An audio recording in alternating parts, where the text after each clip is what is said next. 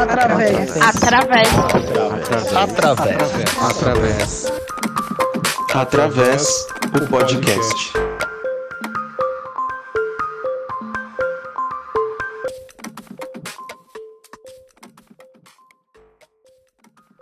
Olá pessoal, tudo bem? Daniel Santana falando por aqui em mais um episódio do podcast Através. Eu e meu parceiro Gildásio. E aí, Gil? Olá, Dani, tudo bem?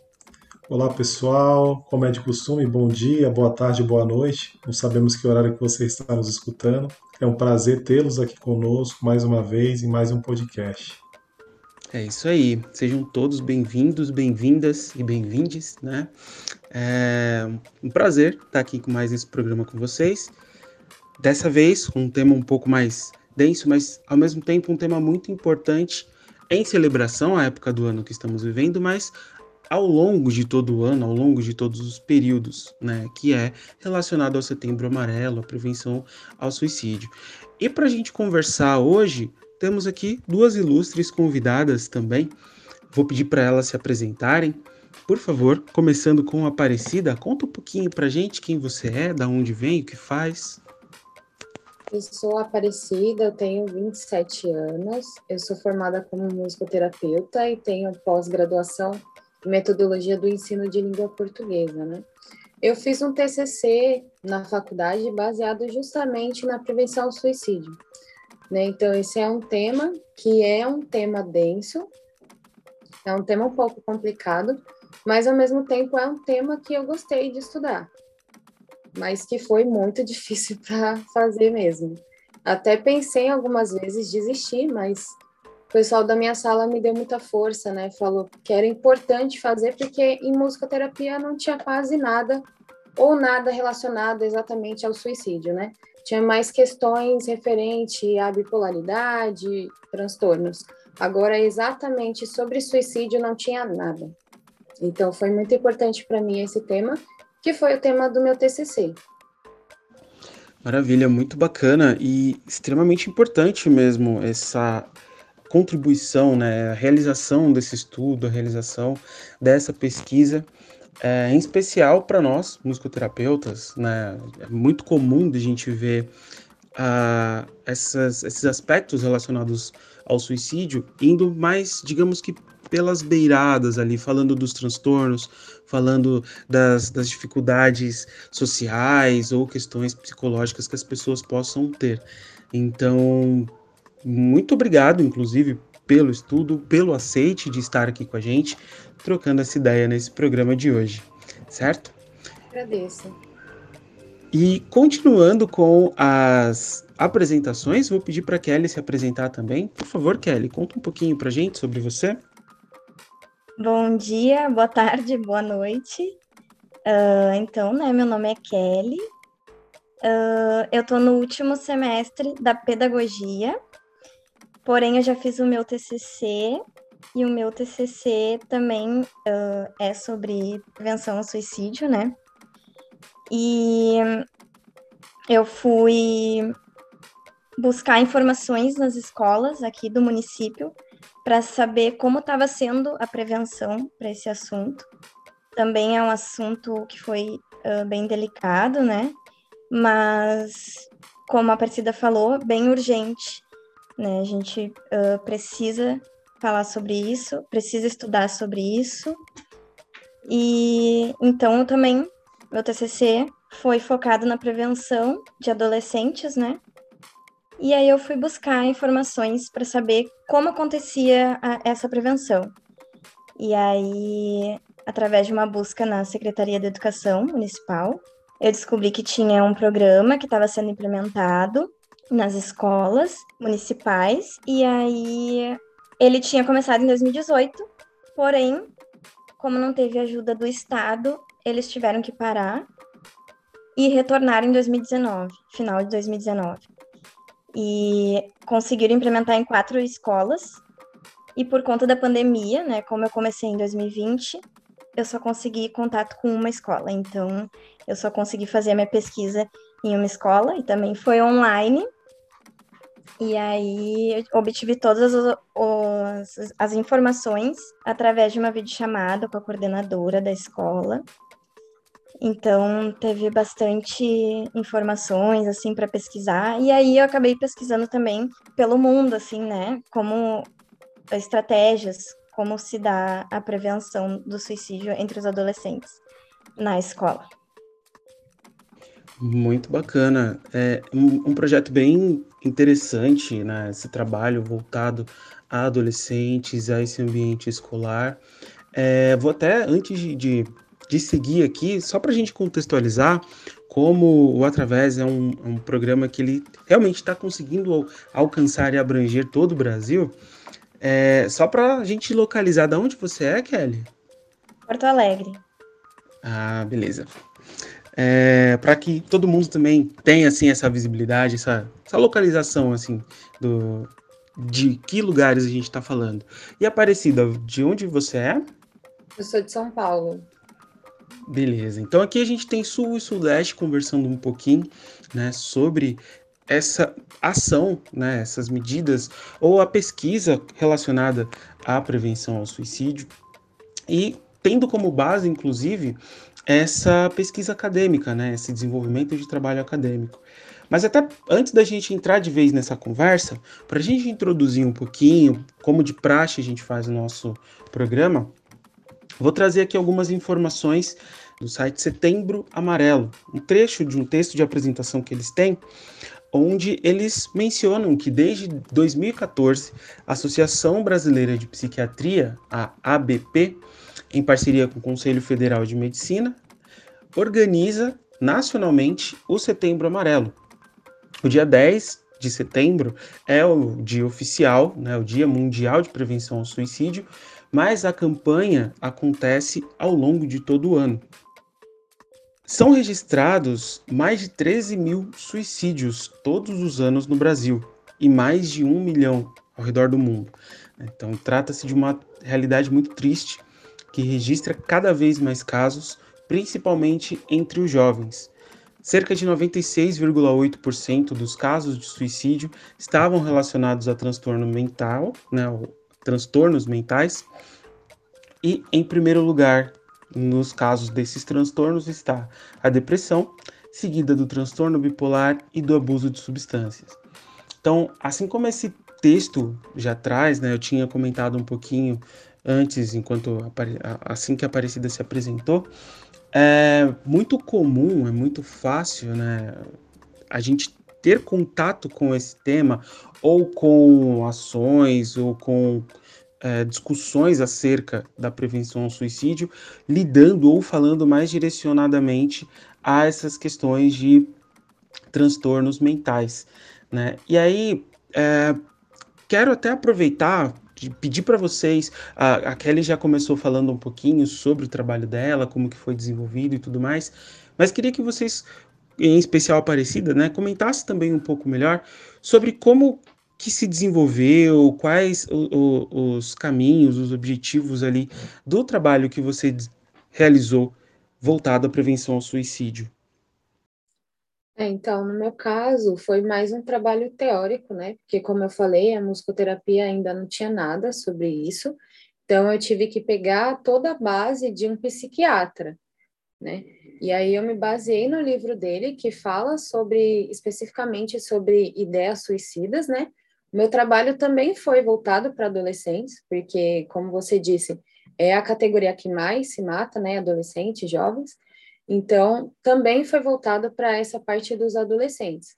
Então, me baseei teoricamente nesse psiquiatra e pesquisei coisas acerca que tinha na musicoterapia referente a essas questões.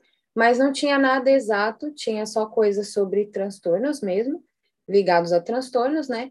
Depressão, é, bipolaridade, outras coisas que também poderiam levar a essa questão do suicídio, abuso sexual, esse tipo de coisa, mas especificamente, separadamente, assim, prevenção ao suicídio em si não tinha nada. Então, a minha ideia do trabalho no TCC foi mostrar que a musicoterapia tinha várias coisas a contribuir nessa área de prevenção, porque tanto em casos de adolescentes típicos como casos de pessoas que realmente têm transtornos, adolescentes que têm transtornos, poderia ajudar a ambos, porque no caso a musicoterapia, ela abrange muito mais coisas do que nós é, imaginamos. Como o cérebro, ele é muito sensível à música, ele alcança muito mais do que, por exemplo, se eu fosse ficar só conversando com a pessoa, né? Então, o cérebro, ele está mais disponível ali a música. Então, como ele já está disponível a música, quando a gente utiliza a música com um objetivo específico, que é o que a musicoterapia faz, então aí sim a gente tem uma resposta melhor. Então, no meu trabalho, eu falei justamente dos benefícios que a musicoterapia teria para esse tipo de público na prevenção ao suicídio. Então, a, minha, a ideia do meu trabalho é falar para os musicoterapeutas que é importante tentarmos avançar nessa área. Então, tentar fazer um projeto ou em escola ou em faculdade, ou em trabalho, para ter o alcance desse público, né? E fazer essa prevenção ao suicídio, através da musicoterapia mesmo. O Kelly, você quer comentar também um pouco sobre esse projeto, como que é que você mencionou hum. a questão do, né, da existência desse projeto nas escolas, mas como que ele, ele qual a proposta, como que desenvolve, enfim. Uh, só para falar, assim, o nome do meu trabalho é saúde mental e suicídio na adolescência, análise de estratégias de prevenção, né? Então, o meu, meu objetivo era analisar, né, descobrir esses programas de prevenção dentro da escola. E aí, por que que eu decidi fazer esse trabalho? No começo da minha faculdade, eu comecei a assistir a série é, 13 Whistles Why, não sei se vocês conhecem, mas conta a história de uma adolescente que comete suicídio e deixa 13 fitas, né, de áudio contando o porquê, o motivo. Então, é bem interessante, né? Quem, quem não assistiu, assistir, porque assistindo eu tive um olhar crítico e aí eu percebi que aquilo era muito real, né? E que acontece no mundo todo, né? Não era só lá na série, lá naquele uh, estado, né? Mas aqui, aqui entre nós, entre todos, e que se não e que não tinham preparo para lidar com isso, né? Tanto na série quanto na vida real. E como eu sou da área da educação, eu queria saber como que isso é abordado nas escolas e como que a gente dá apoio para os alunos. E aí, primeiro, eu decidi que ia fazer relacionado à prevenção de suicídio e que seria nas escolas municipais, porque eu não poderia me estender muito, né? Teria que ser mais. E aí eu comecei pelo meu município, aqui de Porto Alegre.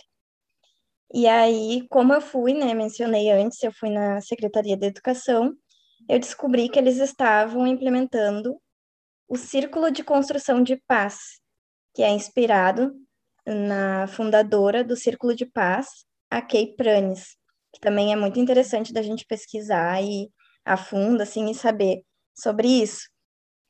E aí eu fui atrás da escola que tinha implementado, e aí eu fiz a entrevista com a coordenadora, e ela, né, me explicou que tiveram pouco tempo para fazer esse, esse programa funcionar dentro da escola por conta da pandemia, mas que o pouco tempo que eles tiveram, ela já percebeu um resultado, sabe? Porque o que, que é o círculo de construção de paz? Ele é praticamente tu ter ali um dia da semana, pelo menos, onde todo mundo vai sentar em círculo, os alunos, né? E as professoras, e vão conversar. Vão falar sobre como está sendo a uh, sua vivência na escola, o que aconteceu aquela semana, uh, se está tudo bem, se alguém tem algo para falar, se alguém quer colocar alguma coisa, se alguém quer conversar. Então, cada um pode uh, falar, tem o seu momento de fala, né? Que, na verdade, já, de, já deveria existir e ter sempre, né? Mas é muito importante que eles estão dando esse passo. E aí ela me relatou que eles começaram a fazer, né, essas, essas atividades, esses encontros, e que antes de tudo, antes de, de passar é, isso para os alunos, né, essa vivência, a gente precisa uh, formar os profissionais, né? Para o profissional poder dar uma atenção melhor para o aluno. Então, tem uma formação profissional, né, antes de começar a implementar o programa na escola, onde tem encontros com os professores também, né, que eles passam todo o programa para eles, e aí depois eles implementam na escola. E quando foi implementado na escola e que começou a funcionar, ela disse que já sentia muita harmonia entre os alunos, que os alunos procuravam elas, né, procuravam a coordenadora, olha, eu preciso conversar, porque teve um momento de conversa e eles se sentiram acolhidos, né? Isso é muito importante, o acolhimento, a gente sentir o acolhimento dentro da nossa segunda casa, porque a escola é a nossa segunda casa, porque a gente passa a maior parte do tempo em casa e na escola, né? Os jovens, os adolescentes, as crianças. Então, a gente precisa fazer com que eles se sintam em casa, com que eles se sintam acolhidos, né? Que eles não, não vejam o profissional como uma pessoa carrasca ou uma pessoa que se uh, tratar de algum assunto vai ser uma pessoa grosseira. Não, vai ser uma pessoa que vai estar ali para te dar um apoio, para te dar um abraço que seja, né? Então, ela, ela falou que estava tendo resultados, mas que infelizmente com a pandemia acabou, né, que não conseguiram dar continuidade. Escutando vocês falarem, né, tanta parecida quanto a Kelly dizendo, né, do, do trabalho, é, o quanto é importante, né, a Kelly traz na fala dela o acolhimento, né, o acolhimento, a escuta, né, e eu fiquei pensando aqui ainda reverberando em mim no último episódio que nós tivemos, né, um convidado falou sobre a importância do diálogo, né, o quanto que o diálogo ele cria pontes, né? E é importante, inclusive, uma escuta empática, né? Quando você traz a questão dos círculos de construção de paz, né? É, muitas vezes as pessoas não estão precisando falar, né? Mas muitas vezes serem escutadas, né? Serem atendidas nessa necessidade que é tão básica, né? E fiquei pensando aqui no que vocês falaram. O Dani também colocou aqui um pouco do texto, né? Dizendo que é uma campanha que começou em 2014 então imagino eu, que não tenho tanta expertise na área, e vocês que pesquisaram, né, que ainda existe um tabu sobre esse assunto, né? É, a, grande mídia ainda trata muito pouco desse assunto, né? E às vezes acaba dizendo só quando a gente chega, por exemplo, em setembro, né? Como que vocês enxergam assim a abordagem da grande mídia, a divulgação sobre é, o Setembro Amarelo? Vocês acham que tem sido divulgado mais, mas que é importante falar, que é importante é, falar mais sobre esse assunto, discutir, porque ainda às vezes as pessoas estão naquela, ah, se eu falar, como é que vai ser, né? Como que vocês enxergam tudo isso? Existe de fato esse tabu ou não? Isso está sendo discutido tanto em âmbito das escolas, enfim, como que vocês têm enxergado este tema? É, em setembro realmente é quando é mais divulgado, né, sobre esse tema. Nos outros meses é meio como se ele não existisse. E mesmo em setembro, quando acontece alguma coisa desse tipo, um suicídio, quando é tratado, é tratado de uma forma até pejorativa, né, na mídia. Então, muitas pessoas ficam com aquele pensamento: nossa, tinha tudo e se matou, né? Por exemplo, o Chester do Linkin Park, né? Foi um escândalo, né, quando ele se suicidou. Porque, teoricamente, ele estava bem, estava com a família, estava casado, estava com o auge do sucesso, e de repente a família dele saiu para viajar, quando voltou ele tinha se suicidado. Mas a gente não sabe realmente o que passa dentro da pessoa.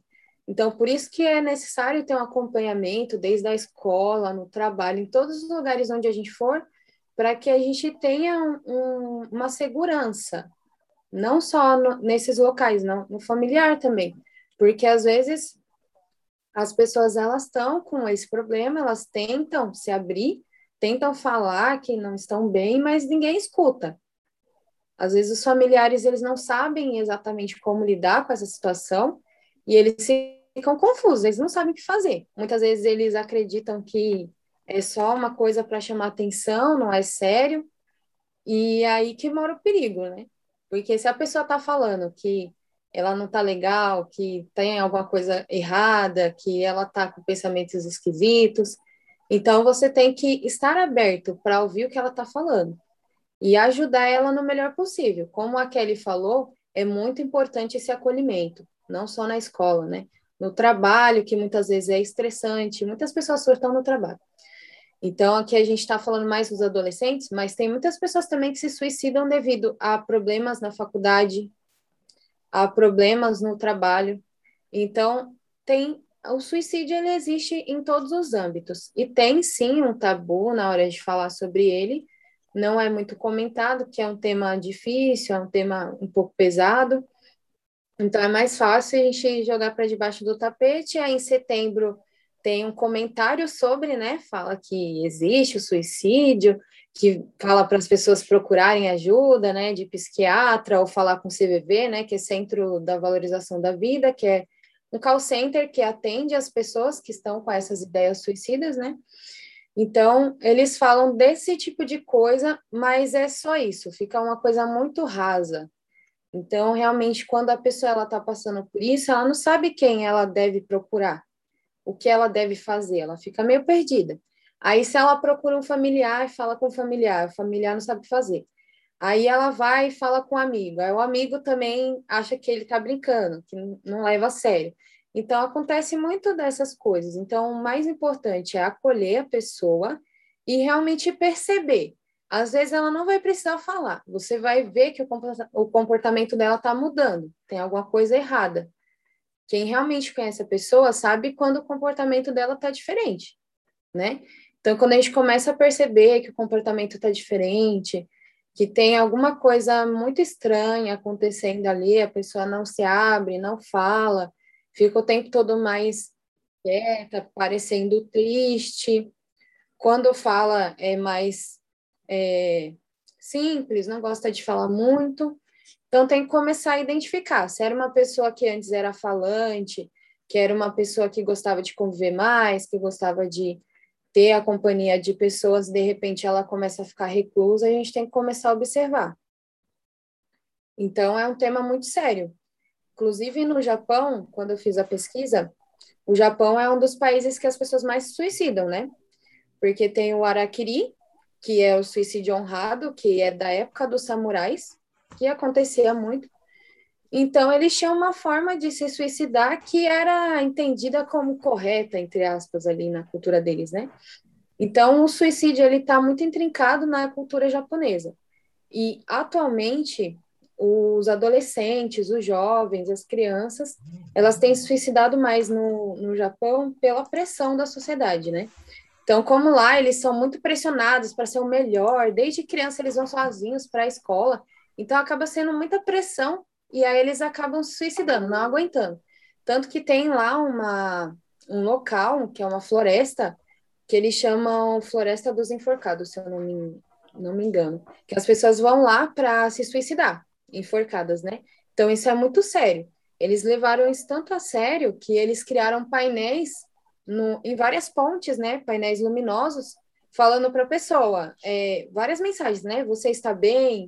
É, se você não está bem, procure é, um acompanhamento, fale com seus familiares. Então, eles criaram várias mensagens nessas pontes luminosas para tentar ver se eles conseguem ajudar as pessoas a se suicidar menos, porque o índice lá está altíssimo de estresse, de adolescentes que se suicidam, que surtam, né?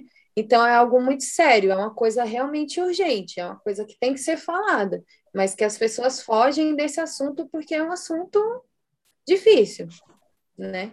É muito sério. Obrigado, Aparecida. Eu lembro da faculdade de também de estar estudando e falar e falasse muito da depressão como mal do século, né? Então, a depressão como mal deste século. Sim. E eu também já vou emendando aí também, a Kelly também pode entrar para contribuir. Do ponto de vista dos estudos, das pesquisas, é, a gente pode também afirmar que a, que o suicídio também é o mal do século ou na verdade sempre existiu e agora as pessoas têm falado mais sobre o assunto? Como que vocês enxergam isso também? Eu, para mim, sempre existiu, mas agora tem se falado mais, né? Mas uh, na minha concepção também, eu concordo com a Aparecida, que é ainda um tabu, né? É um tema pouco abordado. Eu vejo assim mais no Instagram, né? No mês de setembro, no mês amarelo. E na televisão, pouquíssimo, né? Pouquíssimo também é mais esse mês.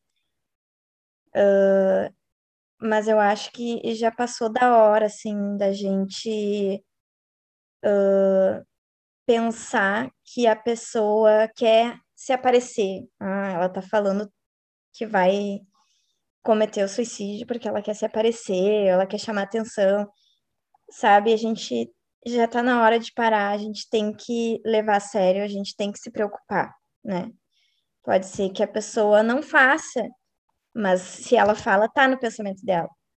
Então, se a gente der a importância, a gente pode ajudar, né, a evitar isso. Mas, mas enfim, é, para mim é algo que sempre aconteceu, né, que aos poucos uh, veio, né, aumentando assim a prevenção, mas ainda é muito pouco abordado. E, e a gente precisa, a gente precisa falar sobre isso, porque a, a mídia ela oculta, né, uh, essas informações, porque diz que vai ter aquele efeito, né, que, que, que as pessoas vão querer cometer, né, a partir dessa notícia. E, e a gente já viu que não, não, né, ocultar também não está prevenindo, né? Então tá, por, tá ok. Porque a gente não informa, mas também a gente vai lá e leva uma informação de uma pessoa que superou, né? Conta a história das pessoas para mostrar que a pessoa não, não tá sozinha. E ela não é a única, né, que passa por, por aquilo, né? Então, conta a história das pessoas, conta como ela conseguiu superar aquilo, como ela venceu aquilo, para que chegue nas pessoas que não estão conseguindo superar sozinha ou que não estão obtendo ajuda e, e, pra, e que a gente possa salvar né, mais pessoas. E eu acho também que tem muitas pessoas que não têm acesso né, às redes sociais, até mesmo à televisão, então acaba que não tem informação. E aí eu imagino também que seria interessante, uh, a partir do governo e aí para o SUS, visitas, né, uh, para as pessoas que para as pessoas que não têm essas informações, poder ajudar, poder levar, né, poder chamar, ah, vamos fazer um, uma, uma roda de conversa que seja, né, do bairro, da comunidade, ou de quem passa por essa situação lá no posto, lá no posto da, da esquina, né? Chamar as pessoas, informar as pessoas. Enfim, eu acho que a gente precisa debater que é pra gente, e a gente precisa abordar esse assunto. Exatamente, a gente precisa que as pessoas conheçam mais sobre esse assunto, para que elas também possam ajudar e ser ajudadas, né? Um dia, se elas estiverem nessa situação. Então, a partir do momento que a gente sabe sobre o assunto, nós conseguimos ajudar. Mas, realmente, essa questão do efeito Werther ainda é muito investigado, porque vários especialistas indicam que realmente acontece. Então, como deveria ser a informação sobre isso? Tem que ser uma informação cuidadosa, clara, mas não romantizando, que foi um pouco o que aconteceu na série 13 Porquês, né? Muitos, assim, é, pessoas da, da área da saúde mesmo, enfermeiros, falaram que aquela cena dela se matando é uma palhaçada. Por quê? Porque romantizou muito. Porque mostra ela se cortando na banheira e simplesmente morrendo. Não é assim que acontece, né? Aí os enfermeiros falaram: você se corta, você começa a sentir muita dor, aí o seu sangue vai se esvaindo, você vai sentir muito, muito mais dor, ainda mais porque estava dentro da água. Então, não vai ser uma coisa bonita, assim, fácil, cortei meus pulsos, morri. Não é assim. E acabou, essa série acabou deixando parecendo que era desse jeito, que era fácil, né? deixou essa aparência de que é fácil se matar. Então, até teve alguns casos depois da, dessa série, inclusive muitas pessoas foram orientadas a não assistir essa série. Até no começo da, da série, depois que foi lançado, que teve esses problemas, algumas pessoas se suicidaram daquela forma, eles colocaram uma mensagem no começo da série, né? A diretora colocou uma mensagem falando que se a pessoa teve ou tem agora essas ideias suicidas, que ela não assista essa série sozinha ou que não assista, porque pode sim desencadear essa possibilidade dela ter mais forte essa vontade de se suicidar e efetuar exatamente o que ela sempre quis fazer e ali viu como uma forma de fazer, entre aspas, né? Então foi colocada essa mensagem para as pessoas estarem cientes de que a série não é uma série fácil, não é uma série para todo mundo, e que se você tem esse problema ou já teve, o melhor é você não assistir ou assistir junto com alguém, não assistir sozinho. Porque pode sim desencadear esse, esse problema. E começou com esse nome justamente por conta do, de, um, de um livro que foi escrito, né? Que foi justamente esse livro que teoricamente, de acordo com os especialistas, desencadeou uma série de suicídios daquela mesma forma. Porque no livro é, Werther, ele tem um personagem principal que ele se mata também no final, e ele se mata com uma pistola. E após é, esse livro ser lançado, teve uma onda de suicídios dessa forma com a pistola, né?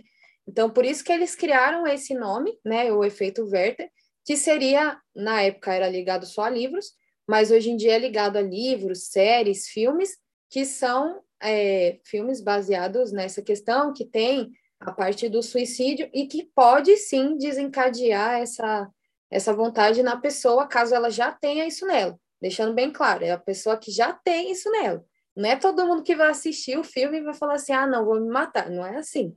É uma pessoa que já tem esse pensamento ou já teve algum dia e vendo essa série, ou esse filme, ou, ou lendo esse livro, ela vai ter uma vontade aumentada de fazer isso e ela tem a forma de fazer, né? Então ela aprende uma forma de se suicidar, entre aspas. É isso que acontece no efeito Werther.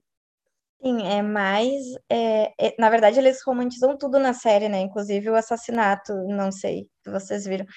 Mas é tudo bem romantizado. É mais para quem tem uma uma boa saúde mental e que quer fazer uma análise crítica, né, do, da série, que é realmente bem romantizado e tenso. Uhum. Can you hear me? Came back only yesterday. I'm moving further away. Won't you need me? All I needed was the love you gave. É, eu lembro que pouco tempo depois, inclusive, da série ter estreado, assim que ela estreou, eu lembro que foi uma polêmica gigantesca, né? Todo mundo falando da série e tudo mais, principalmente quando chega nesse episódio que mostra ali a, a cena dela, da, da personagem principal se suicidando e tudo mais o impacto que, que as pessoas tinham ao ter contato com aquela cena.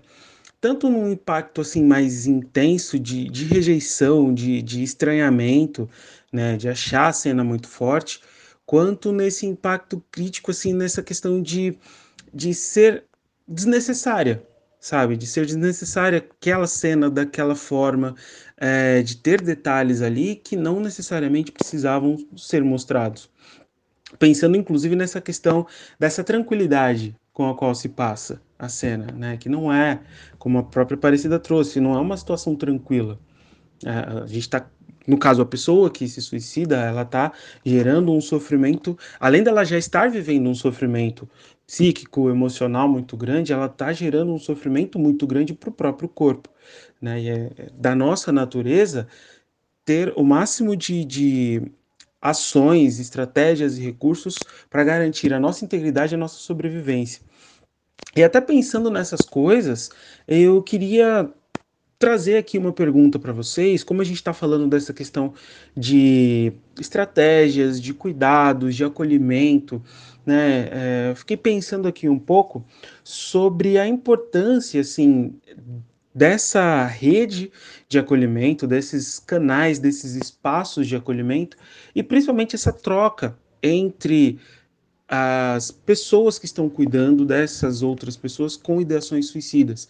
Né? Então, por exemplo, uma professora que observa na escola um adolescente que está com essa ideação suicida e conversa, sei lá, com os pais, indica talvez para um psiquiatra, indica para algum outro equipamento ali de saúde que vai poder trabalhar de forma mais direta, mais profunda com esse adolescente, com essa pessoa com essas ideações suicidas, né?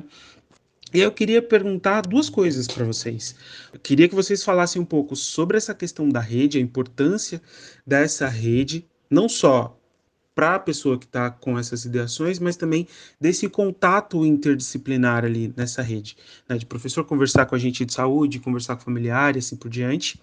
E como que vocês enxergam as ações, as estratégias específicas das áreas de vocês, né? Educação, musicoterapia, eu acho que na escola, bom, por lei, né, nas escolas municipais, estaduais, uh, eles precisam dar esse apoio. Mas eu acho que por não ter essa visibilidade, talvez não seja tão procurado, né? Não cheguei nesse ponto, mas quero chegar.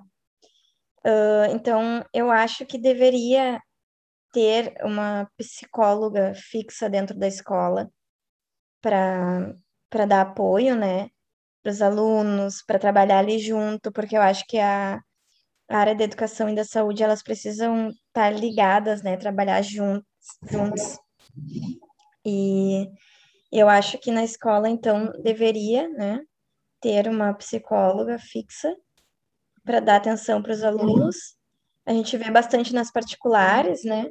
Então acho que seria bem significativo a gente ver, né, isso acontecendo nas municipais e nas estaduais para dar para dar essa ajuda. E a partir desse desse acolhimento, né, desse, desses círculos de paz, uh, conseguir fazer um trabalho mais eficaz, assim, junto com os profissionais, porque poderia ter mais diagnósticos, né, através de, desse, dessas conversas, e, e poderia trabalhar diretamente com, com o psicólogo dentro da escola. E eu acho que o primeiro passo, né, é tornar, como eu tinha falado, a escola ou o ambiente de trabalho, né, uh, ambiente de convívio, não só a escola, né? Meu trabalho foi focado na escola, mas eu acredito que não é só a escola, é o trabalho, é a igreja, né? Enfim, uh, eu acho que a gente precisa dar esse acolhimento, né? Esse acolhimento, ele é muito importante. E aí a gente, uh, se tu parar para pensar né, qual é o significado de acolher, se a gente for lá no dicionário, vai ter lá uh, res, uh, oferecer ou obter refúgio, abrigar e amparar. Uh, mas se a gente pensar, né, como significar isso dentro desse ambiente, dentro do, do ambiente da escola, dentro do trabalho, isso significa um abraço, um olhar sincero, um diálogo amigo, né, e compreensivo. A compreensão é muito importante, né? A gente compreender o outro que não é igual a gente, né? Cada um tem a sua história, né? Os, os seus problemas, ou também aquilo que para mim não seria um problema muito grave, para o outro é, né? E a gente respeitar isso, né? Levar um sorriso, uma ajuda, e para, além de tudo, tornar esse ambiente uh, empático, né? Levar a empatia para esse ambiente, que, que se faça presente a, a, a empatia, né? mas eu acho que é um primeiro passo bem importante. E aí depois, né, posteriormente, vendo outras possibilidades para ir mais a fundo, seja a arte terapia, a musicoterapia, né, porque é importante, por exemplo, na escola, no trabalho também, a gente se sentir pertencente, né, daquele lugar. E às vezes a, a musicoterapia, a arte-terapia, o teatro, ele vai ajudar, ainda mais se as pessoas que frequentam uh, ajud, ajudem na, na construção disso, né? Eles vão se sentir pertencente daquilo. Às vezes é isso que falta também, né? Exatamente. A rede de acolhimento é aquilo que a Kelly falou, né? É muito importante. Porque a rede de acolhimento é em todos os lugares que nós vamos. Então, se eu estou em casa, eu tenho que ser acolhida em casa. Se eu estou no trabalho, eu tenho que ser acolhida no trabalho. Se eu estou na escola, eu tenho que ser acolhida na escola, na faculdade, assim por diante. Mas, no caso, o que muitas vezes acontece é o contrário, né? Muitas vezes o que acontece é que você não é acolhido nos locais onde você vai, você não se sente pertencente ao local, você está lá meio que obrigado, vamos falar assim, por exemplo, do trabalho, você está lá obrigado, a empresa quer que você esteja lá para você trabalhar, trabalhar, trabalhar e só, não está nem aí para você. Então, se você está bem ou não está bem, não importa, o que importa é se você produz. Se você produz para a empresa, você está ótimo, né? Então, isso é, um, é uma coisa muito séria, até não só é na questão do suicídio, né? Tem uma outra síndrome que tem a ver com o trabalho, que é o burnout, que é quando a pessoa ela surta e aí tipo ela desliga, é como se fosse ela não aguenta mais trabalhar, trabalhou, trabalhou, trabalhou, trabalhou, ficou muito estressada, ela surta. Aí ela apaga. Então isso é muito sério, né? E é o que tem acontecido. Tem aumentado, sim, a quantidade de pessoas com transtorno, tem aumentado também os diagnósticos, assim como tem aumentado também essa questão de falar sobre o suicídio, que antes não era muito falado. Então, no caso, sempre teve, só que agora começou a ser trabalhado, começou a focar nisso, começou a pensar o que, que pode ser feito né? Assim como você leu no começo o texto, que começou em 2014, a questão do setembro amarelo, mesmo assim ainda tem muitos locais que não é falado nada sobre isso. Então, o que a gente poderia fazer agora como musicoterapeutas? Trabalhar nessa questão, tanto na parte de saúde mental, pessoas que têm transtorno e têm ideias suicidas, como na parte também da escola, para tentar identificar essa questão. Por quê? Porque a musicoterapia, como a Kelly falou, a arte terapia, o teatro, eles são formas diferentes de você se abrir. Não é uma coisa que você vai ter que tocar no assunto, você vai ter que falar, você vai ter que se expor para os outros. Você não vai precisar. É uma coisa que é mais livre, através do fazer, né? Ou do ouvir, você vai estar lá é, sendo parte daquilo, né, do teatro, da dança, a dança também é muito boa nessa questão, assim como a musicoterapia e a arte-terapia. Claro que a arte-terapia e a musicoterapia, ela tem objetivos diferentes do teatro e da dança, né? É uma coisa mais artística, o teatro e a dança. Porém, a musicoterapia e a arte-terapia, elas têm muito a contribuir, porque ele não vai precisar tocar no assunto, mas ali ele fazendo musicalmente, ouvindo, ele vai se expressar da forma dele. E através disso a gente vai conseguir identificar que tem alguma coisa diferente. E futuramente pode ser que ele fale: "Ah, eu estou pensando em me matar". Pode ser. Mas se ele não falar também, a gente vai conseguir identificar de outra forma. Então, acredito que a área aberta agora que tem para musicoterapia, nessa questão do suicídio, seria nas escolas, nas faculdades também, porque teve várias faculdades que ocorreu esses casos de suicídio também, inclusive na USP, alguns anos atrás, vários alunos, né, se suicidaram frente a essa questão da pressão, né? Você passa numa faculdade que é pública, que é difícil, que você vai ter que ralar. E às vezes a pessoa ela não estava preparada psicologicamente para ralar, ralar, ralar, ralar, ralar, estudar, estudar, estudar, e ela acaba surtando. Então, o que teria que ter nesses locais, tanto na faculdade como na escola, no trabalho, teria que ter profissionais disponíveis, como a Kelly falou. Teria que ter um psicólogo disponível pelo menos uma vez na semana lá no local, porque se alguém precisasse, ou que marcasse com ele, né? Por exemplo, ele vai na quarta-feira, e aí marcasse pelo menos para conversar com ele uma vez, ver se precisava dar um encaminhamento para fazer um tratamento na parte de psicologia, ou na de psiquiatria, ou na musicoterapia, mas ter esse primeiro contato para identificar se realmente a pessoa ela não está bem naquele dia, precisa conversar naquele dia, ou se ela precisa de um acompanhamento, né? Psicólogo ele sabe muito bem essa parte, o musicoterapeuta também sabe identificar se precisa de mais sessões ou não, se precisa de um acompanhamento por mais tempo.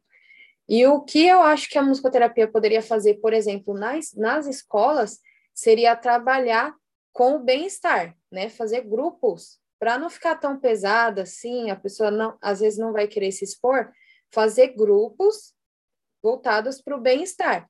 E ali no bem-estar, a gente sabe que não puxa só o bem-estar, né? Sempre vem mais alguma coisinha. Inclusive, quando eu trabalhei com.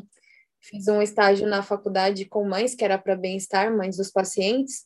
Realmente, trazia coisas ali que a gente não estava esperando, porque era para ser uma coisa legal, tranquila, bem-estar, e ali chegava na hora, acabava puxando uma emoção, acabava puxando uma lembrança ruim, uma coisa que precisava curar.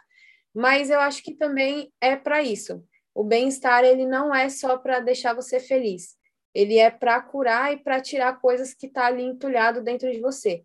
Então a musicoterapia, acredito que na escola ajudaria dessa forma, através do bem-estar com os alunos. Eu gosto muito de ficar observando o que os convidados falam e tem algumas palavras que para mim faz muito sentido, né? Vocês falaram de o apoio, o acolhimento, empatia. Você acabou de falar agora, parecido bem-estar, é o acompanhamento. E aí eu fiquei pensando, né? Pensando em tudo isso que vocês falaram também. A gente também está vivendo numa numa sociedade também que tudo é excesso, né? excesso de felicidade, seja muito feliz, vamos lá, galera, né? Está no extremo e também tem outras questões que estão no extremo, né? E tem a questão, enfim, política e aí por aí vai. Os extremos tá muito acalorados nos dias de hoje. Eu fiquei pensando aqui no, no que vocês trouxeram, fiquei imaginando qual, o que, que leva uma pessoa a chegar nas vias de fato do suicídio. São causas. Eu vi que vocês trouxeram na fala, né? questões da ordem da saúde mental, questões relacionadas à questão também social, trabalho, né? Acho que a Aparecida trouxe um pouco disso. Isso está mais relacionado, por exemplo, com os jovens, mas também pode acontecer na fase adulta. E fiquei me perguntando aqui, aí ficou uma dúvida, como se eu fosse um ouvinte aqui agora. Se talvez, por exemplo, as causas nos adultos é porque talvez foi um, um adolescente que também passou por um sofrimento, enfim, psíquico, que talvez naquele momento aquilo não aconteceu, levou para a vida adulta. Do ponto de vista de vocês, daquilo que vocês estudaram, quais são a, as, as grandes causas do, de uma pessoa, enfim, cometer um suicídio, vamos dizer assim? Porque você também trouxe a questão do Japão. Estamos falando do Japão, que é um, pra, um país desenvolvido. Né? Então dá para a gente perceber que isso independe, inclusive, da, da questão econômica, vamos dizer assim, de um país. Né? Mas quais são as principais causas do ponto de vista de vocês? Eu acho que na maioria das vezes está ligado à depressão, né? Mas não é só isso, e também às vezes não é só isso que ela carrega. E, e aí tem a questão da baixa autoestima, né? Uh, de sentimentos como solidão, culpa, tristeza, né? Não é algo que acontece assim do dia para noite. Uh, e, e, são N motivos, né? E como tu falou, ah, uh, será que o, a pessoa mais velha, assim, é, idosos, uh, eles carregam, né, desde a adolescência e aí acontece isso? Sim, pode ser e pode não ser também, né? Uh, Pode ser que cada um tem a sua história. Pode ser que ele venha trazendo desde a adolescência e pode ser que não também. Eu conheço uma pessoa que teve uma adolescência ótima, super uh, tranquila, assim, uh, não tinha depressão, né? E aí depois, de mais velha, começou a ficar mais depressiva. porque começou a perder irmãos, né? Começou a passar por situações complicadas e acabou tendo depressão, né? Não se suicidou nem, nem nada, mas só para dar um exemplo de que não necessariamente é algo que vai vir desde a adolescência.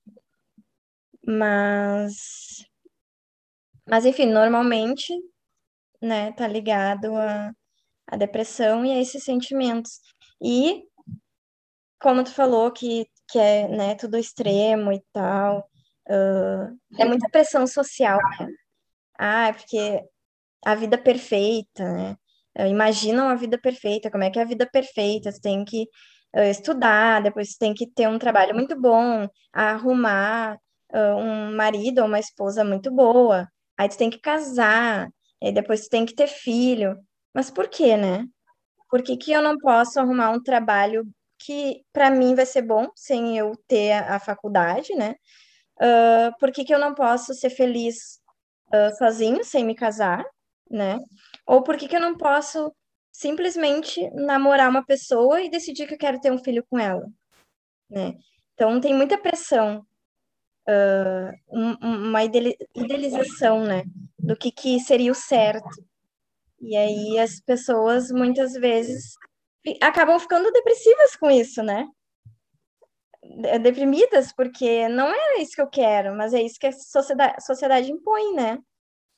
Então, é complicado, é difícil, a gente tem que quebrar várias, vários tabus, né? Várias coisas que também levam a isso. É bem complicado, mas uh, espero que a gente continue caminhando e que continue melhorando.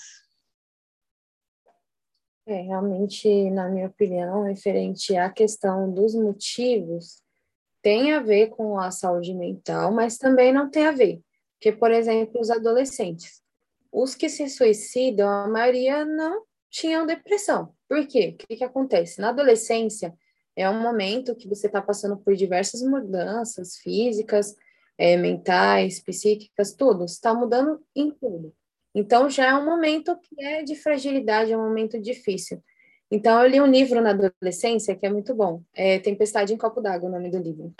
Que ele fala justamente sobre isso, né? O que para as pessoas, assim, os adultos, não significa nada, assim, ah, normal, isso daí acontece com todo mundo.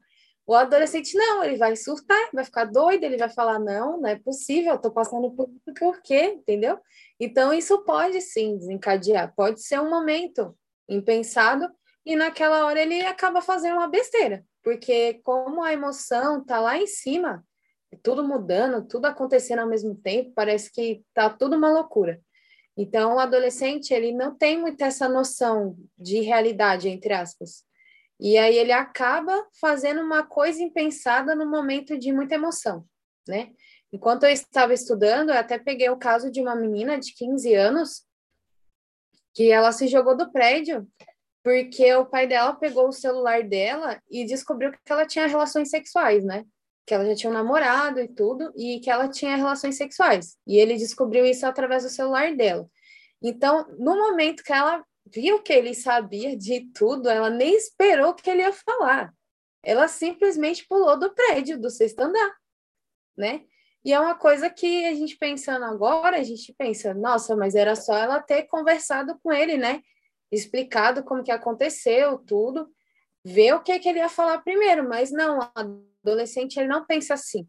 Para ele não é preto ou branco, para ele tem várias outras cores.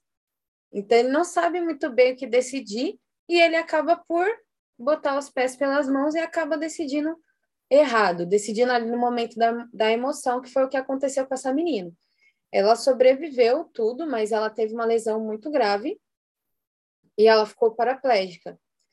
E ela fez um blog e tal, escreveu um livro, se eu não me engano, falando sobre a experiência dela e falando para as pessoas não fazerem isso, né? Que o pai dela, em momento nenhum, depois que eles foram levar ela para o hospital, né? Ela e os pais, né? Eles, em momento nenhum, brigaram com ela e tal por essa questão. Eles estavam preocupados porque ela tinha sofrido um acidente, eles queriam salvar a vida dela.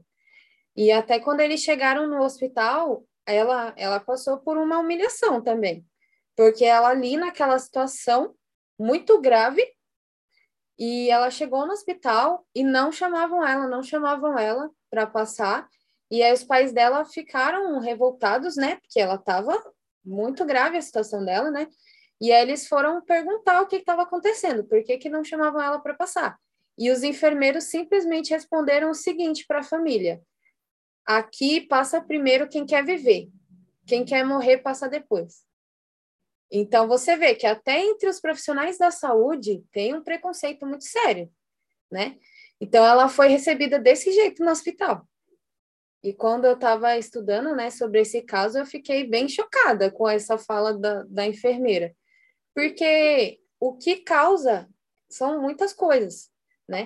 Pode ser um problema mental, pode não ser, pode ser um momento de emoção, que nem aconteceu com ela. Ela não tinha nada, ela era típica, mas ali no momento de frustração, digamos assim, de um momento de tensão, ela não conseguiu controlar a tensão e ela fez o que achou que ia resolver o problema. Porque o suicida, ele não quer se matar. Vamos deixar isso bem claro, ele não quer se matar, ele quer acabar com a dor psíquica. Então, ali, quando ela ficou sabendo que o pai dela sabia de tudo, como ela deve ter sentido, né? A vergonha que ela deve ter sentido deve ter sido tão grande que ela não conseguiu lidar de ter que olhar para ele e falar: é, realmente, aconteceu isso mesmo. Ela não conseguiu. Ela simplesmente preferiu se jogar do prédio para não ter que falar para ele isso. Isso é algo muito sério. Então, as causas são diversas, mas o que deve ser feito? As pessoas devem estar preparadas para lidar com esse assunto. Não só os familiares, mas os profissionais também para que não tenha situações como essa que aconteceu com essa menina, né? Ela foi maltratada no hospital, no momento onde ela precisava ser atendida logo, porque ela já estava no estado bem grave. Então, talvez se ela tivesse sido atendida mais rápido, ela poderia não ter sofrido tantas lesões, né? A gente não sabe. Mas é a questão. Temos que estar preparados para isso. Não pode ser uma coisa que eu finjo não ouvir. Então, o suicida, ele não quer se matar. Ele quer acabar com a dor psíquica. Então, a dor psíquica tá tão grande que ele faz isso. Mas, normalmente, quando está ligado à saúde mental, que é uma pessoa que já vem com esse pensamento há muito tempo, normalmente ela não vai lá e se mata. Ela começa a se cortar primeiro. Ela vai tendo um caminho de ascensão. Inclusive, alguns anos atrás, teve um grupo no Facebook chamado A Baleia Azul, não sei se vocês ouviram falar, que ela indicava para os jovens como fazer o suicídio. Então, ela tinha vários níveis. Começava do, do nível básico e ia subindo. Então, uma das coisas que eles tinham que fazer era se cortar, que era como se fosse eram coisas para se preparar para o suicídio em si. Então, o último passo desse baleia azul era se suicidar, né? Então, começava aos poucos, aí se cortava, fazia várias coisas, até chegar à coragem, entre aspas, de se suicidar de fato. Então, essa baleia azul orientava eles a fazer essa ascensão até chegar ao suicídio. Então, isso é muito grave, que exista coisas desse tipo acontecendo e ninguém está fazendo nada, né? É impressionante a gente pensar assim na, na quantidade de de influências, na quantidade de pressões e de coisas que vão não só direcionando, né, ou influenciando as pessoas a alimentarem essas ideações suicidas até chegar às vias de fato, mas também coisas que não são amplamente faladas, né? Como no caso, por exemplo, dessa questão da baleia azul, foi algo que eu lembro que na época que surgiu, que começou a se observar muitos casos, muitas situações diante disso, a mídia começou a tratar por conta do impacto que aquilo estava tendo. Né? E aí depois tiveram até algumas outras ações ali parecidas. Eu lembro de ter visto alguns casos parecidos, mas que não foram tão destacados, não, não sabemos direito também qual foi o direcionamento, né? Então, é, eu acho muito importante a gente pensar também nessas reflexões assim da quantidade de influências que podem levar uma pessoa a ter essas ideações ou mesmo cometer um, um suicídio, como o Gil até mesmo tinha perguntado aqui. E, mas antes da gente, a gente está quase se encaminhando para o fim, né? Mas eu tenho uma pergunta que eu acho que é importante da gente falar também, que é com relação às pessoas que convivem com esse tipo de situação, familiares, amigos, porque o suicídio em si, ele traz um impacto não só para quem comete esse ato, mas também para quem convive com aquela pessoa, né? E aí eu queria saber de vocês, assim, tanto na questão do desenvolvimento do trabalho de vocês, quanto nos projetos que vocês tiveram contato, ou outros aspectos, assim, se vocês tiveram contato com alguma, algum material, ou se vocês trazem também, tem alguma dica, alguma sugestão de como pode ser feito esse acolhimento às pessoas que têm é, esse parentesco, que têm esse contato, esse vínculo com pessoas que cometeram suicídio. Né? Que tipo de acolhimento, que tipo de trabalho, de conforto que a gente pode oferecer né, esse tipo de público, né, esse tipo, a essas pessoas? Eu acho que a conversa, né, é muito importante dentro da escola e o acompanhamento psicológico também é muito importante para essas pessoas, né, familiares, amigos, porque é isso, muitas vezes eles não entendem o que está acontecendo e também uh, têm um sentimento de culpa, né? Ah, eu, por que que eu não ajudei? O que que eu fiz de errado? Né? Então, eu acho que o acompanhamento psicológico para eles também é muito importante e, né, tá disponível para conversar sempre que precisar, né? Porque às vezes as pessoas não têm assim com quem conversar, desabafar. E no trabalho ou na escola, a gente pode se mostrar disponível para isso, né? Mas acho que, em primeiro lugar, o acompanhamento psicológico é bem necessário. Sim, com certeza, concordo muito com a Kelly. Inclusive, eu acho que o acompanhamento ele tem que começar desde antes, né? Quando, por exemplo, a pessoa ela é encaminhada a um profissional, né, que é verificado isso, que ela tem essas ideias suicidas ou que ela já tentou alguma vez, porque também acontece isso, às vezes a pessoa já tentou uma vez e não conseguiu. E quando ela não consegue, o psiquiatra fala isso, né? Ela não consegue, ela se sente mais fracassada ainda, porque ela queria se matar e não conseguiu. Então ela fica com aquele pensamento fixo de tentar conseguir futuramente, né? Então, é uma pessoa que tem que ser acompanhada. Não é porque ela não conseguiu que, se futuramente ela tentar de novo, ela não vai conseguir, né? Pode ser que ela consiga. Então, é muito perigoso. Então, tem que ter esse acompanhamento desde que é descoberto. Ou quando a família já está desconfiando, já tem que ter uma, uma procura desse profissional. Ou que a família pesquise mesmo. Ah, não sei o que fazer não tenho um profissional próximo, não consigo fazer nada. Então, pesquisa sobre isso. Na internet tem boas fontes, né, que orientam como lidar com uma pessoa que está com esse tipo de ideia, para que ela seja bem acolhida, para que ela seja preservada dessa vontade. Porque o que uma pessoa assim sente, que ela está sozinha, que ninguém entende ela. E como a Kelly falou, assim, quando tem esses momentos que é divulgado casos de que a pessoa tentou se matar e superou isso, isso daí dá forças para a pessoa entender que ela realmente não está sozinha, que ela vai conseguir vencer aquilo, que é só um momento ruim da vida dela, mas que vai passar. Então, o que a família teria que fazer? Procurar esse acompanhamento para eles, primeiro, se a pessoa, por exemplo, eles sabem que a pessoa tem isso, mas a pessoa não quer procurar ajuda eles teriam que procurar ajuda para eles ser uma, serem uma base firme para essa pessoa, para ela se sentir acolhida, para ela se sentir amada e para ela se sentir é, parte né, da família, se sentir que não está sozinha, para ela perceber que ela tem o acolhimento daquelas pessoas e que a qualquer momento, se ela precisar realmente, se ela estiver mal, ela não vai precisar se matar, ela vai ter aquelas pessoas do lado dela para ajudar ela, para acompanhar ela, para levar ela para um profissional, se assim ela decidir, se ela quiser fazer isso. Então, precisa ter essa base firme da família mas a família ela não consegue ajudar às vezes porque ela não sabe o que fazer.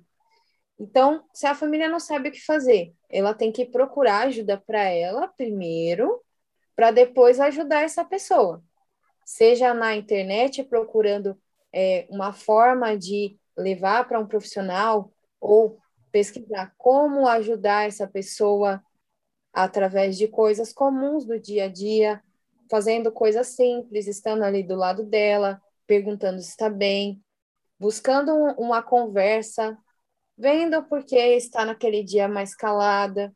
Então, isso vai fazer a pessoa se sentir acolhida, ela vai, vai se sentir amada e vai sentir que ela tem ali uma importância naquele lugar. E muitas vezes ela vai pensar naquela família e ela vai, mesmo com a dor psíquica, ela vai conseguir vencer aquilo, porque ela vai pensar: eu não quero que a minha família sofra com a minha partida, eu não quero causar essa dor para eles. Então, eu vou buscar melhorar, vou buscar um profissional, vou buscar estar mais com eles para vencer isso, porque eu não quero dar essa, essa tristeza para minha família, né? E após ah, acontecer o suicídio, precisa sim de apoio psicológico, porque a pessoa vai estar abalada. As pessoas, né, a família vai estar abalada, especialmente a família, que é o que é mais próximo. Os amigos também vão estar ali é, também consoláveis com a situação, porque é aquilo que a Kelly falou. Eles vão ficar pensando: o que, que a gente fez de errado? Será que ele já estava demonstrando sinais e eu não percebi? Será que eu poderia ter feito alguma coisa para mudar a ideia da pessoa? Ou qualquer coisa que eu fizesse não ia adiantar nada? Então, vem muitas questões na mente da, das pessoas quando elas passam por essa perda através do suicídio, que é um, um algo muito terrível, assim, digamos, né? Quando você perde uma pessoa que se suicida. É um algo muito terrível, algo muito pesado.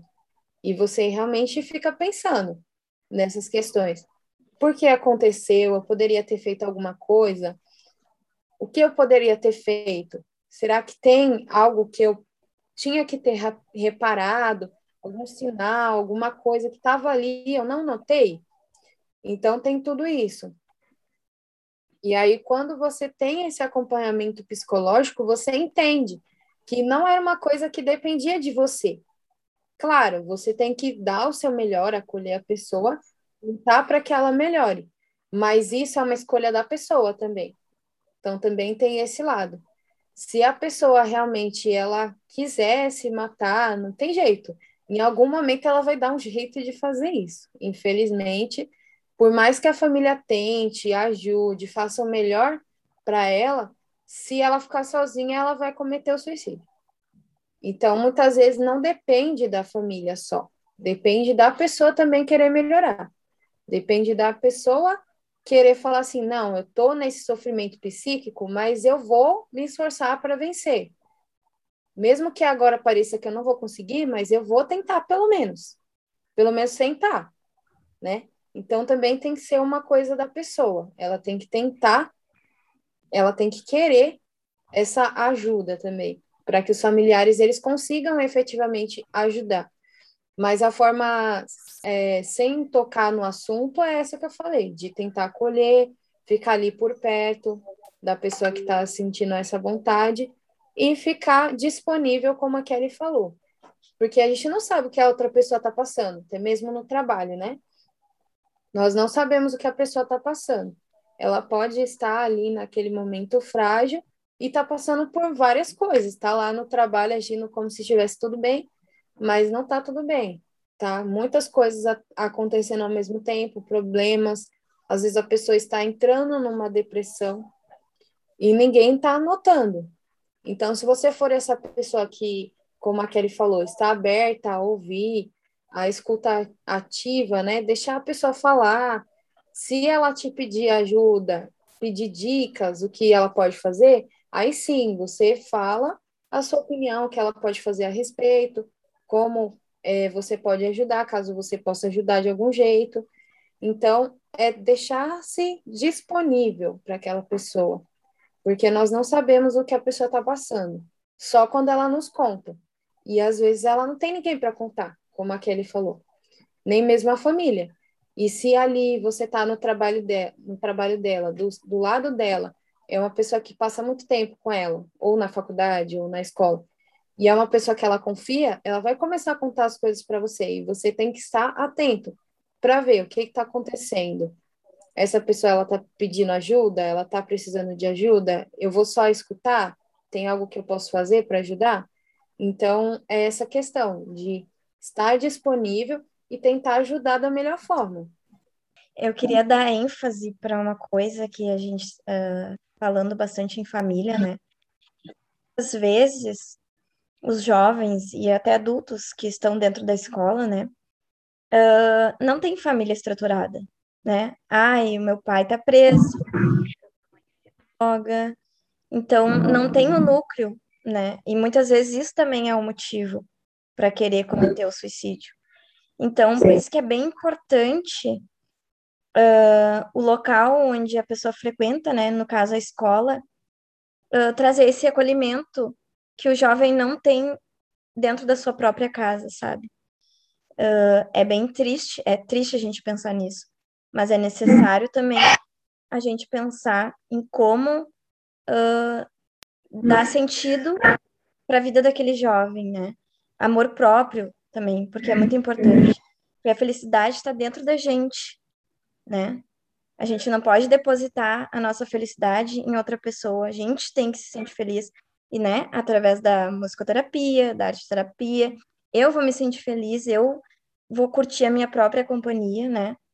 Que isso é bem importante, isso também ajuda a minimizar bastante esses sentimentos, né, que levam a cometer o ato e também a depressão. Mas é, é isso. Exatamente, né? Como você falou. Quando a pessoa ela se ama, ela ela percebe que ali naquele naquela questão de que ela se ama, ela não vai depender de outro para ser feliz. É isso que você falou, Kelly. Ela não vai depender de outra pessoa para ser feliz, porque primeiramente para você conseguir fazer o outro feliz, você tem que ser feliz, só você. Então você tem que ser feliz com você mesmo. Você tem que se amar.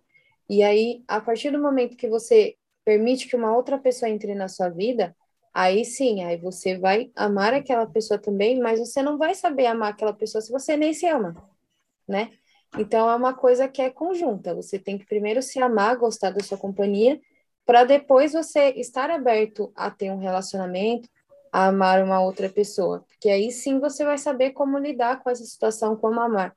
Porque também ocorre muitos suicídios por finais de relacionamento, né? A pessoa não se ama e aí ela tem um relacionamento ali que para ela é tudo na vida e aí de repente o relacionamento acaba. O que que acontece? A pessoa entra em depressão, às vezes se suicida, não aceita aquele término, às vezes mata a pessoa. Então, da onde vem isso daí? É que a pessoa não se ama. E ela deu para a pessoa muito mais do que era para dar, né? O amor, ele tem que, a gente tem que saber como lidar com ele. Então, a gente tem que dar o amor para a pessoa, tem sim, mas a gente também tem que se amar. A gente não pode dar o amor para a pessoa e ficar deixando a pessoa pisar em você, te humilhar, agir como se ela não te amasse. E tá tudo bem? Não tá tudo bem, né? Muitas vezes, hoje em dia, as pessoas aceitam esse tipo de amor. Que tá te humilhando, tá te jogando para baixo, tá falando que você é feia e tá só te fazendo mal. Mas você tá ali firme e forte. Aí quando o relacionamento acaba, ao invés de você ficar, não, feliz, porque acabou o seu martírio, né? Aquele momento que a pessoa só te fazia mal, não, você fica triste porque você era apegado àquela pessoa. Então, na verdade, não era um amor, era um apego, era uma, coisa que não era saudável, né? É uma coisa que até é ruim para você mesmo, porque você aceitar esse tipo de coisa e achar que é normal, tem alguma coisa errada, né? É isso aí. Estamos caminhando aqui para quase o final do nosso podcast de hoje. Eu já vou aqui antecipando meus agradecimentos depois ver o meu amigo Dani aí fazendo também as considerações finais, né? Mas vocês falando e você que também nos que está nos escutando do outro lado, vocês, vocês puderam perceber a importância né, de, de buscar um acompanhamento, né? Um acompanhamento com um profissional, É, tudo isso pode começar num diálogo, né, ali numa escuta, e me fez pensar muito num, num assunto que estava em voga há pouco tempo, né, que o pessoal falou, tudo agora é mimimi, tudo agora é mimimi, né? E eu me lembro de uma frase que me fez pensar e que diz assim, né, que mimimi é o nome dado à dor do outro que não dói na gente. Né? Para você pode ser um mimimi, mas para aquele outro pode estar doendo, né? E, co, e o quão importante, né, nesta caminhada de todos nós, né, todos nós. Tem dias que não é todo dia que o sol também está brilhando no nosso, no nosso interior, né? E por que não ser solidário com esse outro que está à nossa frente, com as suas questões? Às vezes não é muita coisa, não, às vezes é só parar mesmo. Me lembro que esses dias aí fui abastecer meu carro, parei para abastecer o carro, cumprimentei o frentista e meu irmão, beleza? Pode encher aí de álcool aí, porque a gasolina tá muito cara. Aí o frentista começou a conversar comigo, nossa, faz tempo que eu não te vejo, aí começou a falar e de repente ele começou a dizer da, enfim, de pessoas queridas que ele perdeu vítima da Covid e começou a se emocionar. E aí eu parei naquele momento e ali naquele momento eu falei, ah, não sei o que dizer, mas eu vou escutar, né? Nesse momento eu não tenho o que dizer. Não sei o que falar aqui agora, nesse momento, mas vou escutar. Eu fiquei escutando, escutando. E muitas vezes a gente não sabe esse universo, né? Deste outro, desta outra, destes outros, e, e aí vai, né? Mas é, tudo que é bom dura o tempo necessário para ficar bacana para a gente, né? Eu gostaria de que vocês pudessem compartilhar conosco algum perrengue que vocês já passaram no trabalho de vocês, essa é uma, é uma pergunta clássica, né? A gente fala de perrengue, que é aquele algo que aconteceu, que naquele momento foi meio embaraçoso, mas que depois a gente lembra com bom humor, né? A gente olha para trás e fala: Nossa, meu, hoje eu dou risada, mas naquele dia, quando isso aconteceu, enfim, foi um perrengue. Então, se vocês pudessem compartilhar um perrengue aí do trabalho de vocês, e assim a gente vai caminhando aí para o nosso encerramento logo mais. Ah, eu sou a moça dos perrengues, mas no meu trabalho, no meu trabalho, teve um perrenguinho só. Não teve, não teve nada absurdo. Eu fiquei pensando assim, né? O que que eu passei no meu trabalho? No meu trabalho até que foi tranquilo, né? Mas assim, o que teve de demais assim, né? Uh, uh, foi que como eu falei, eu, a série me inspirou a fazer uh, esse trabalho, né? E quando eu comentei com a minha orientadora, eu só falei para ela que, ah, porque eu queria fazer, porque os casos estão aumentando, a taxa está aumentando, isso é preocupante, né? Eu acho bem necessário a gente abordar esse tema. Tá. E aí, no dia da minha apresentação, a banca estava lá, né, prestigiando e tal, e aí eu falei que eu tinha pensado em, em fazer o trabalho, né, devido à série e tal. E aí depois elas falaram, poxa, mas eu não vi isso no teu trabalho, por que, que tu não escreveu isso? E a minha orientadora, ah, é verdade, eu tô sabendo disso agora. não sabia. E aí eu fiquei morrendo de vergonha, que eu não tinha escrito, mas a sorte é que a gente pode colocar depois, né, da apresentação, a gente pode editar, né, antes de entregar e tal. Mas eu fiquei, ah, que vergonha. Ah, o perrengue que eu passei no meu, no meu TCC foi. Bom, eu decidi fazer porque eu tinha visto uma palestra sobre esse tema, né, suicídio, com uma psicóloga na faculdade. E depois que eu vi essa palestra, eu fiquei com isso na cabeça, né? E aí eu comecei a pesquisar. Mas até aí, quando eu fui falar com com o orientador de TCC, que ele estava dando aula sobre isso, né, nessa parte de TCC, como montar. E aí eu fiquei com medo, né? Aí eu falei, não, vou fazer sobre isso não, vou fazer sobre outra coisa. Porque isso daí é muito complicado. Mas aí eu conversei com ele, ele falou: "Não, se você quer fazer realmente esse tema, que é um pouco mais complicado, tenta fazer esse". E aí eu comecei a comprar um monte de livro, um monte de livro, um monte de livro, e eu comecei a estudar, estudar, estudar, mas eu não conseguia escrever nada. Eu estudava, estudava, estudava e não saía nada, não conseguia escrever. Mas também depois que eu comecei foi. Então eu fiz, na verdade, meu TCC era para ter feito em um ano e meio, eu fiz em um mês, praticamente. Porque escrevi tudo em um mês. Esse foi o perrengue, porque eu tive que escrever em um mês, já estava desesperada, eu achei que não ia sair nada, mas aí eu consegui escrever tudo e ficou ótimo, né? Foi muito bom. Sim, a gente fica assim, tem dias que a gente fica, meu Deus, mas eu não sei o que escrever, não tenho o que escrever. E eu parava na frente do computador e eu, o que que eu vou escrever? E tinha coisas para escrever e eu hum, não escrevi, né? Aí depois da apresentação, uh, eu soube. Ah, faltava isso. Exatamente, é porque no meu caso é que como eu estudei muitas coisas abrangentes sobre suicídio, suicídio no direito, suicídio na cultura, suicídio em vários lugares, aí eu fiquei, eu peguei coisa demais e eu fiquei confusa, eu não sabia o que colocar no trabalho, era tanta coisa que eu não sabia por onde começar, né? Mas aí depois que eu consegui começar ali estruturar os teminhas, né, os subtemas, como que eu ia fazer, Aí eu consegui sim começar. Aí eu fiz praticamente em um mês. Escrevi o trabalho todo em um mês. Foi uma loucura, mas deu certo. E eu me lembrei de outro que uh, é difícil assim um pouco de achar textos e livros, né, para esse assunto para a gente se basear. Uhum. E aí eu queria um livro. Eu queria um livro. Eu tinha um que é que é ótimo, mas eu queria outro. Eu precisava de outro.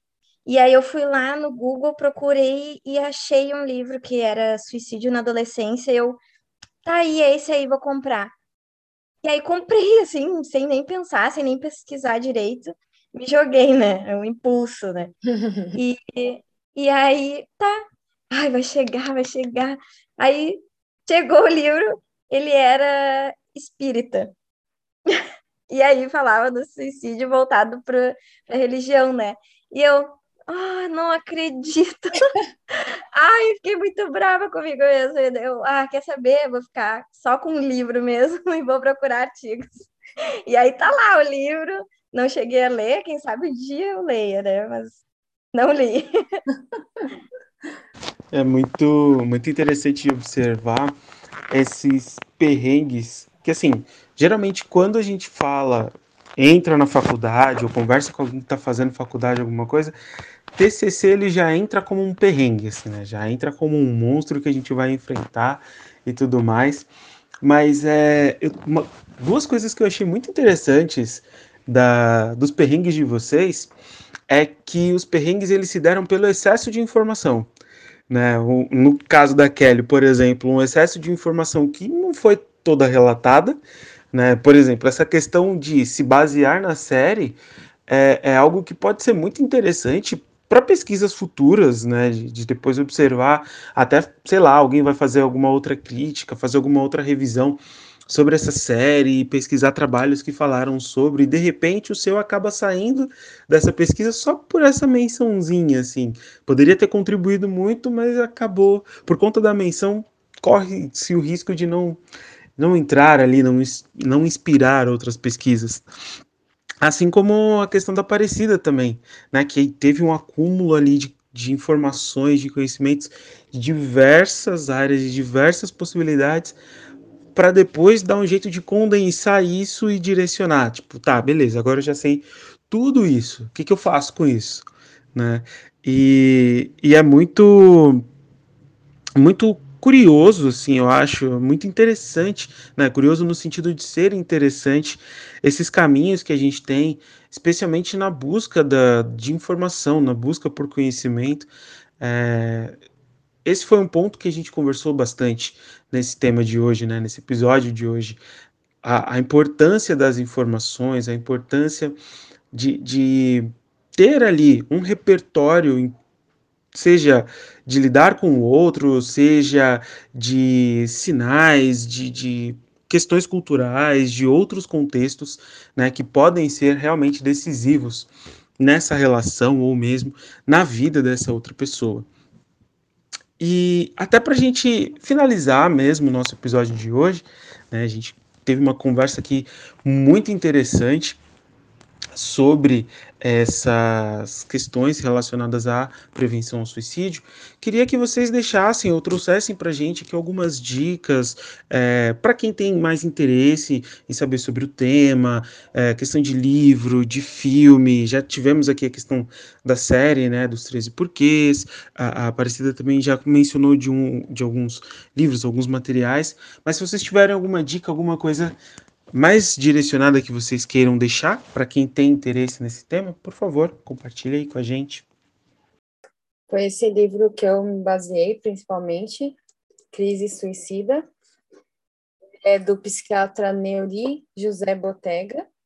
Ele que eu baseei meu TCC praticamente todo. Ele fala sobre, tanto na parte de é, como lidar com essas situações, como encaminhar para um psiquiatra, como a gente pode identificar, Assim como ele dá também é, a questão de quantas pessoas estão suicidando, qual, é, qual a idade mais comum, quais os motivos mais comuns. Então, ele é um livro bem completo sobre a crise suicida. Então, ele fala sobre toda avaliação, se você é um psiquiatra ou um profissional que precisa identificar se o seu paciente ele tem esse problema até como lidar com essa situação. Então, esse livro é um livro muito bom. Foi ele que eu me baseei praticamente o meu TCC quase todo. Praticamente foi ele que eu usei. Uh, o livro o livro que eu usei no meu TCC e que é muito bom uh, é Saúde Mental na Escola, o que os educadores devem saber. Uh, e ele também uh, serviu de base para o meu TCC, e ele é bem importante, assim, né? Uh, educadores, para os educadores que, que queiram começar a leitura, eu acho ele ótimo. E a leitura é muito importante. Acho que a gente procurar artigos, né, referente a esse assunto, entrar no Google Acadêmico, nas universidades federais, né, ou outras uh, conhecidas, assim, né, que goste. A biblioteca virtual também é ótima.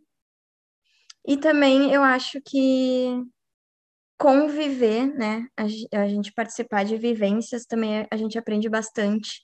Conhecer a história do outro, saber o que, que o outro passou, tá ali para ajudar, para ouvir, né? Claro que agora na pandemia isso fica complicado, mas posterior a isso, eu acho bem importante. Não, até mesmo durante a pandemia, né? Muitos idosos estavam em depressão, né, desde o começo da pandemia, por conta dessa questão, que às vezes tinha ali os netos, os familiares próximos, e aí, como estamos na pandemia, um momento onde os idosos são, eram, né, no começo da pandemia, o setor mais afetado por esses problemas, e aí eles começaram a não ter essa proximidade com os familiares. Então, isso deixou muitos depressivos e alguns até tentaram suicídio, né? Então, a importância de você também ligar para o seu familiar, perguntar se ele está bem. Já que você não pode ir presencialmente, fale com ele online, faça uma chamada de vídeo, né? Então, isso foi muito divulgado, uma parte boa da mídia, né? Divulgou sobre isso, da questão de não deixar os seus familiares de lado. Já que você não pode conviver com ele presencialmente, liga para ele, pergunta se ele está bem, faz uma videochamada para ele te ver ali e vocês poderem conversar sobre coisas do dia a dia mesmo, só para ele não se sentir longe, não se sentir solitário, não se sentir sozinho, né? Isso é muito importante, não deixar a pessoa se sentir sozinha. E é como a Kelly falou, tem muitos artigos, é só procurar. Não na área de musicoterapia ainda não tem muita coisa, mas tem artigos sobre diversos setores, tanto de psiquiatria, psicologia, como a Kelly falou na parte de educação. Então, vamos procurar os artigos e ler sobre como eu posso ajudar, o que eu posso fazer para ajudar ele. Tem alguma coisa que eu posso fazer para ajudar ele que não envolva um profissional? Por exemplo, uma pessoa que não quer é, falar com um profissional, tem alguma coisa que eu posso fazer ali sem precisar ter um profissional no meio? Então, o que, que eu posso fazer? Como eu posso identificar que o meu filho, que o meu amigo, o meu namorado está com esse problema? Como eu posso identificar? Eu acho que é isso que está faltando, a informação.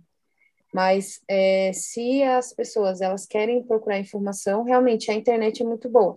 Claro, tem que buscar bons sites, não é qualquer um também, porque tem site que fala besteira mesmo, mas buscar bons sites, sites de instituições sérias, como ela falou, o Google Acadêmico, onde você vai achar artigos que são sérios, né? Artigos publicados.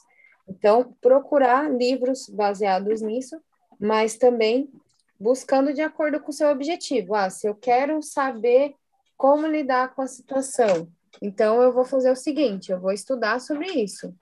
Então, eu vou lutar para entender o que está acontecendo, por que está acontecendo, o que, que eu posso fazer para ajudar aquela pessoa. Então, nesse livro, ele é muito interessante porque ele fala principalmente para os profissionais mesmo, né? Como você pode identificar de que forma você pode lidar com essa situação e o que você vai fazer nesse caso, né? Se você tiver um paciente que é suicida, o que, que você vai fazer para ajudar ele? Então, esse livro é muito bom, principalmente para profissionais, mas pessoas que não são profissionais também podem ler, porque ele é uma leitura bem simples, ele explica bem claramente. Então, é, é possível de entender, mesmo que você não seja um profissional, e é possível de usar algumas das técnicas que ele explica aqui, que tem a questão do acolhimento, tem várias outras coisas para você identificar e também para você ajudar essa pessoa que está nesse sofrimento psíquico. Tá ótimo. Gente, muito obrigado pela conversa. É, eu acho que nós saímos daqui melhores, né, mais esclarecidos sobre é, esse contato sobre esse tema e com mais ferramentas, inclusive, né, para poder identificar, para poder observar, para poder acolher e ajudar essas pessoas que estão ali em algum sofrimento psíquico, algum sofrimento emocional, algum sofrimento social e precisam dessa atenção, certo? Quero deixar aqui meu agradecimento especial a você, Aparecida, a você, Kelly, por aceitarem conversar com a gente sobre esse tema e também deixar esse agradecimento especial a você que está nos ouvindo, que nos acompanhou até aqui, né, refletindo junto com a gente. E quero convidar também a todos que estão nos ouvindo a comentar um pouco com a gente, vamos trocar uma ideia, seja pelas redes sociais, né, onde vocês podem nos encontrar ali no Instagram, no Facebook, como através o podcast. A gente está sempre ali disponível para trocar uma ideia, sempre compartilhando também alguns conteúdos que vão complementar esse nosso diálogo ali e deixamos sempre o canal aberto para vocês interagirem conosco a partir dali. Mas também temos o nosso e-mail, né, é através o podcast@gmail.com, onde a gente também pode bater um papo, você pode mandar dicas, mandar sugestões sugestões de temas, comentários sobre os episódios, é, críticas e outros aspectos ali, tá certo? Uma coisa que eu acabei não perguntando, é, mas também quero deixar espaço aqui. Kelly e Aparecida, se vocês quiserem divulgar rede social, algum canal, alguma coisa para o pessoal poder encontrar vocês, trocar uma ideia com vocês também, vocês querem deixar por aqui? Uh, eu gostaria de deixar também para ficar aberta essa conversa, né, para quem quiser. E também porque no meu Instagram eu ensino Libras. Então, se alguém quiser aprender, pode entrar lá, é arroba prof. Kelly, com dois L Y, ponto Norlin, N-O-R-L-I-N-G. No meu caso, eu tenho uma página que é recente, musicoterapeuta Aparecida Batista. Tem a minha página pessoal também, Aparecida é, ponto Batista Dias de Araújo. E também no Instagram é Aparecida ponto Batista de Araújo, tá? Então, tem esses três canais para vocês entrarem em contato comigo. Lá também divulgo coisas de musicoterapia, divulgo coisas sobre estudos, diversas coisas. Aí, se vocês quiserem lá conhecer ou conversar comigo, eu estarei lá. Tá certo. Então, a gente vai até deixar aqui na descrição do episódio né, o, o link de acesso para os artigos da Kelly, o artigo da Aparecida, para quem tiver interesse, poder acessar, poder conhecer, também conferir esse trabalho aí de vocês, tá bom? E também deixar aqui na, na descrição, assim como nas postagens de divulgação, as redes sociais de vocês, para quem quiser conhecer um pouco melhor o trabalho que vocês desenvolvem. Então, quero deixar aqui mais uma vez meu agradecimento à Kelly, à Aparecida, que aceitaram participar conosco desse episódio, ao Gil, meu parceiro que está sempre aí comigo, realizando esse podcast, né, esses programas, a Luli, responsável pelas artes de capa, as artes das redes sociais, e um agradecimento mais que especial a vocês que estão nos ouvindo e nos acompanharam até esse momento aqui nesse episódio. Tá bom? Muito obrigado e até o nosso próximo programa.